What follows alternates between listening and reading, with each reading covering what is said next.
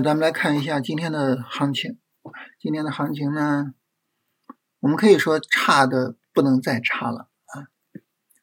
嗯，今天呢，上证指数直接一个跳空啊，把怎么说呢？就是当时的我们称之为印花税底吧，就把印花税底直接给破掉了啊，一个留下了一个很大的跳空缺口啊，然后全天低开低走。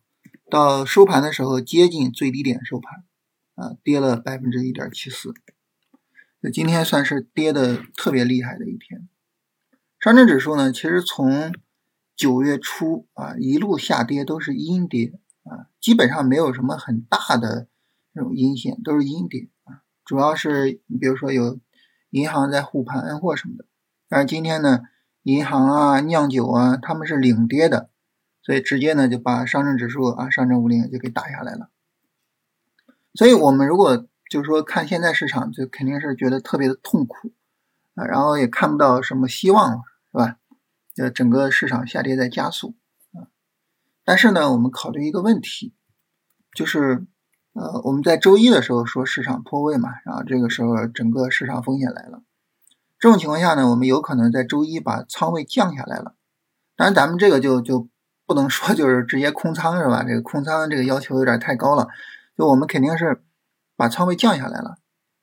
那么当我们周一把仓位呢降下来之后，啊，市场呢连跌了三天，啊，那么这三天大跌，国人两天呢直接跌破了前低，对吧？非常大的、非常深的下跌。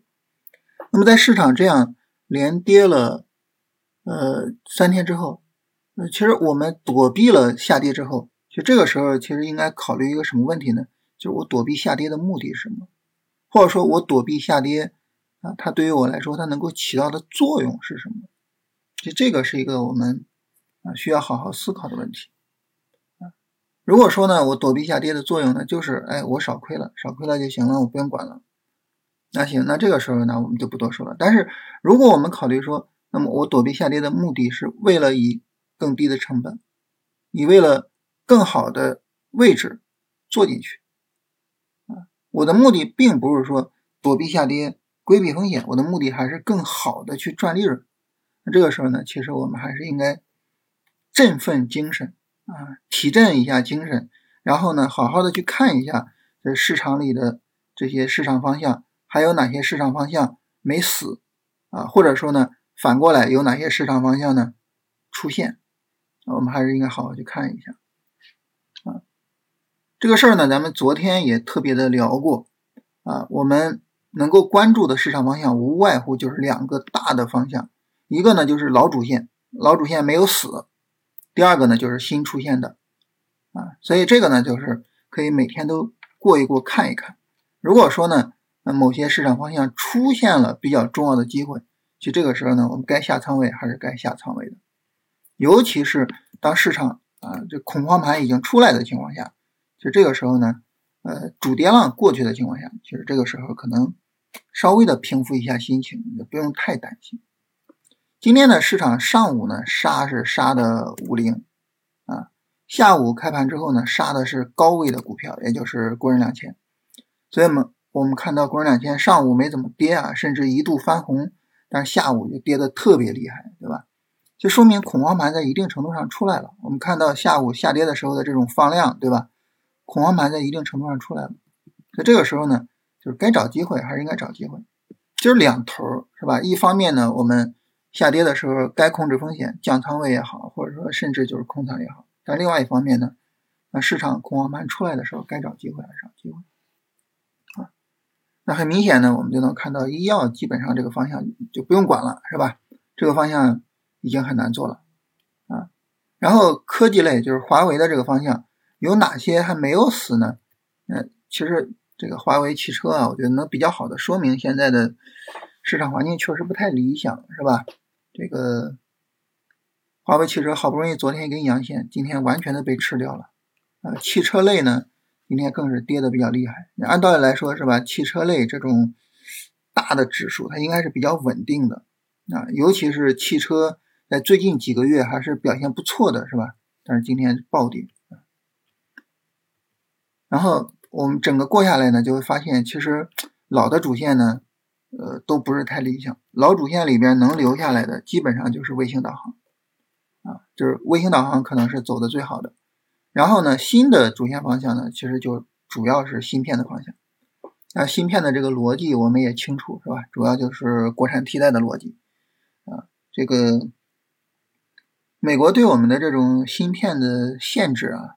那不仅仅是 AI 芯片啊，当然 AI 芯片可能是最吸引我们眼球的啊，然后也是呃我们最关注的，但其实那限制面是非常广的啊。那么呃，有一家这个美国的芯片的巨头啊，在上海的呃分公司啊，据说是无差别的在裁人啊，因为已经没办法有什么业务了。据说是啊，我我也是听人聊。所以就给了我们就是做这个芯片方面的国产替代的一个非常大的压力啊。那我们国家的这个无论是科技工作者是吧，还是咱们每一位普通人，我觉得最重要的精神就是坚韧不拔啊。所以呢，我们又非常的相信我们国家的这个芯片事业能够发展起来啊。因此呢，呃，芯片行业呢在这两天呃比较强的一个支撑。啊，芯片里面走的最强的就是这个概念，啊？你像这种方向呢，我们就可以持续的去跟踪一下，啊，卫星导航的方向还有这个方向都可以持续的跟踪一下，啊，大家说你说啊，这持续跟踪什么意思啊？这是不是一个空话？其实不是，持续跟踪其实说白了就是走出来我们所要的买点，啊，走出来我们所要的买点呢，这个时候我们该买就买，对吧？啊，大盘差，大盘差，我就降仓位买嘛。啊，以一个非常低的仓位去买，但是该买就买，这就是跟踪，对吧？嗯，所以呢，就是我们把这个老的主线也好，啊，新走强的板块也好，你过一下就发现啊，可能就是这两个是比较好的，比较好的那些，那我该跟踪就跟踪，啊，如果说还没有出现我的买点呢，就暴跌了，那行，那我就做不了了嘛。啊，如果说呢，这个出现了我的买点，那我该买就买。所以就是这样，就是当市场跌到这种程度的情况下，啊，就是当然大家可能觉得就是说今天加速是吧？也不着急啊，后边可能还会持续加速，这个我们也说不好啊，我们需要看后面的行情再说，现在说不好。但是在市场跌到这种程度的情况下，其实我觉得应该有另外一根弦了啊，大盘连跌了三天了是吧？从周一破位。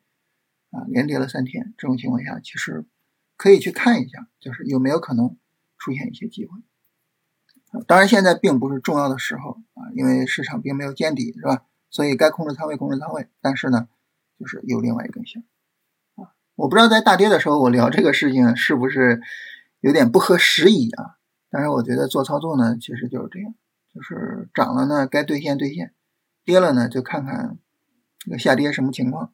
啊，市场风险有没有被充分的去展开啊？然后看看我们能不能再做，是吧？